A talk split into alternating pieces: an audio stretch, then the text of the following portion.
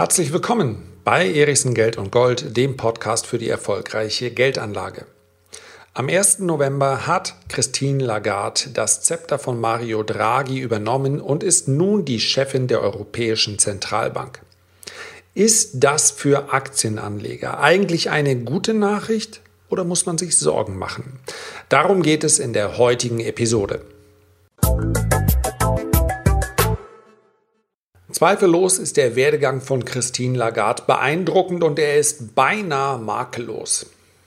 Beinahe deshalb, weil, auch wenn das heute keine große Rolle mehr spielt, und darum soll es heute tatsächlich auch nicht gehen, aber Christine Lagarde wurde wegen Fahrlässigkeit in ihrem früheren Amt als französische Ministerin schuldig gesprochen. Das war im Dezember 2016.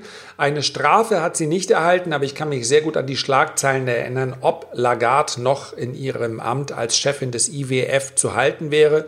Tja, drei Jahre später ist diese Frage beantwortet. Sie blieb nicht nur Chefin der IWF, des IWF, sondern sie ist jetzt neue EZB-Präsidentin. Es darf im Übrigen nicht verwundern, das ist Teil der Politik auf dieser Ebene, dass das Ganze natürlich im Rahmen eines äh, Deals stattgefunden hat. Ja, die Kompetenzen der 63-jährigen Lagarde, die sind relativ unumstritten. Sie ist zwar eine Juristin, keine Volkswirtin, aber das ist auch nicht zwingend notwendig, um die EZB ähm, ja, mit sicherer Hand zu führen. Die Idee, Christine Lagarde überhaupt in dieses Amt zu hieven, die kam von einem ja, langjährigen Fürsprecher von Christine Lagarde. Das ist nämlich Frankreichs Staatspräsident Emmanuel Macron.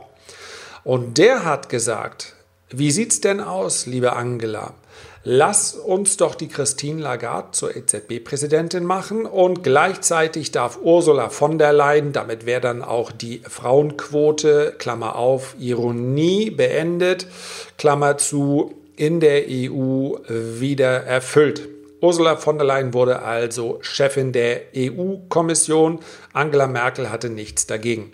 Darüber kann man sich aufregen, muss allerdings auch ganz klar der Tatsache ins Auge sehen, so werden nun mal Posten auf dieser Ebene vergeben. Ob man sich jetzt tatsächlich damit lange aufhalten möchte, bleibt jedem selbst überlassen. Ich werde das in diesem Podcast nicht machen. Lagarde sagt selber, sie möchte sich um eine klarere Sprache bemühen.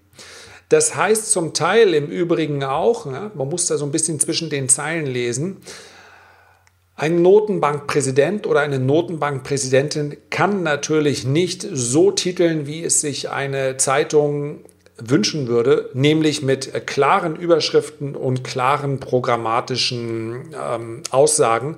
Schlicht und einfach deshalb, weil jeder Satz, ja selbst jede Pause im Satz von einem Notenbankpräsidenten, einer Notenbankpräsidentin natürlich auf die Goldwaage gelegt wurde. Man erinnert sich vielleicht noch an Alan Greenspan, der ja, Anfang der 2000er Jahre, da hat man da drauf geschaut, kommt der jetzt mit dickem Aktenkoffer oder beziehungsweise Aktentasche oder mit dünner Aktentasche zur Sitzung und hat dann versucht, daraus etwas zu schließen. Also, dass die Sprache, insbesondere die Sprache, wenn es darum geht, dann die Entscheidung der EZB zu verkünden, dass die etwas verklausuliert ist, das ist nichts Neues. Wenn sie sagt, sie möchte eine, sich um eine klarere Sprache bemühen, dann heißt das vermutlich auch, dass sie im Vorfeld vielleicht mehr Stimmen mit im Boot haben möchte. Denn es hieß von Mario Draghi, dass er sich zwar ja, sehr gerne die Meinung anderer angehört hat, und am Ende ist es auch immer der EZB-Rat, der bestimmt, es sind ja Abstimmungen, die dort stattfinden, dass er aber überhaupt kein Problem damit hatte, wenn er Kritiker ja,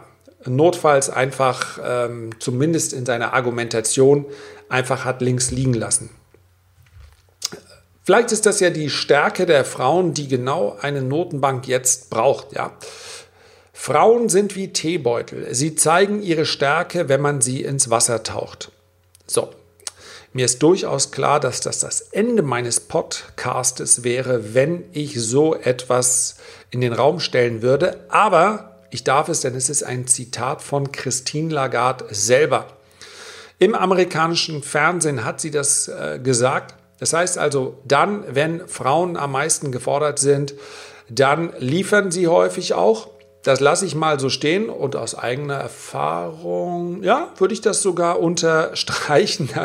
Da, muss jeder Einzelne bitte in seinem Umfeld äh, entscheiden, ob er das so stehen lassen möchte. Also, prinzipiell brauchen wir uns mal in der Geldanlage nicht so sehr über die Geschlechterfrage Gedanken zu machen, aber dass äh, Frauen tough sein können, da sind wir uns, glaube ich, alle relativ einig, sowohl Frauen als auch Männer.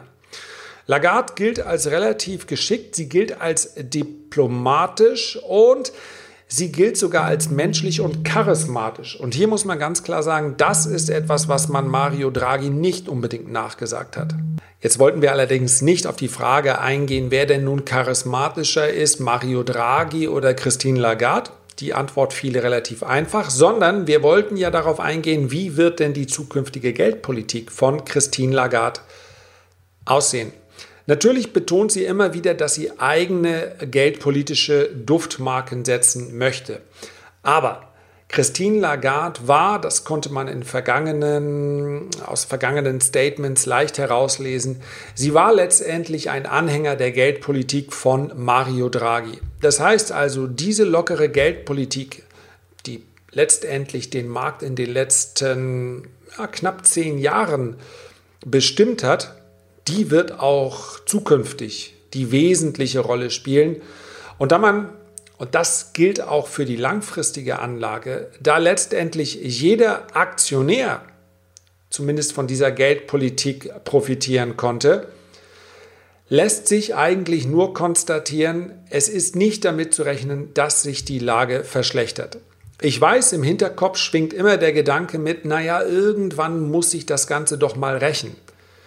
Aber tatsächlich, und das habe ich hier versucht in vergangenen Episoden schon immer darzustellen, wird sich das möglicherweise auch rechnen, wenn beispielsweise die Inflation deutlich ansteigt infolge dieser lockeren ähm, EZB-Politik. Nur werden die Leidtragenden dann vermutlich nicht die Aktionäre sein, sondern werden diejenigen sein, die nicht akzeptieren wollten oder auch nicht akzeptieren konnten bzw. in ihrer Handlungsfähigkeit eingeschränkt waren, weil schlicht und einfach kein Anlagekapital vorhanden ist, dass Geldaufbewahrung in Papiergeld nicht nur keine Anlage ist, sondern auch für negative Renditen sorgt. Sachwerte sind die, die von dieser Geldpolitik profitiert haben und das wird sich in der Vergangenheit mutmaßlich nicht ändern. Es war beispielsweise eine Christine Lagarde, die zum ersten Mal öffentlich darüber nachgedacht hat, ob eine Notenbank nicht auch Aktien kaufen könnte. Wer jetzt sagt, das geht doch überhaupt nicht, der sollte noch ein zweites Mal hinschauen, denn tatsächlich ist in Japan das schon lange Alltag. Die japanische Notenbank ist der zweitgrößte Aktionär des Landes. Der Vorteil gegenüber Anleihekäufen ist, dass man das vermutlich relativ schnell durchbekommen würde. Das heißt also, der Europäische Gerichtshof würde solche Aktienkäufe mit großer Sicherheit abnicken.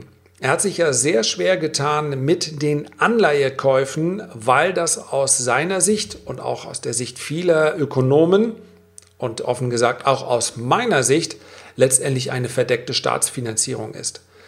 Aber Aktienkäufe, wenn also eine EZB eine Bayer oder eine Siemens kaufen würde, ja, das hat mit einer Staatsfinanzierung relativ wenig zu tun und könnte trotzdem positive Impulse auf den Geldmarkt weitergeben. Ja, auch die Bank of Japan hat das ja nicht getan aus dem Aspekt heraus, mit diesen Aktienkäufen nun Kursgewinne zu erzielen, sondern weil es ihr darauf ankam, auf äh, verschiedenste Wege Kapital in den Kreislauf zu schicken, Liquidität in den Kreislauf zu bringen.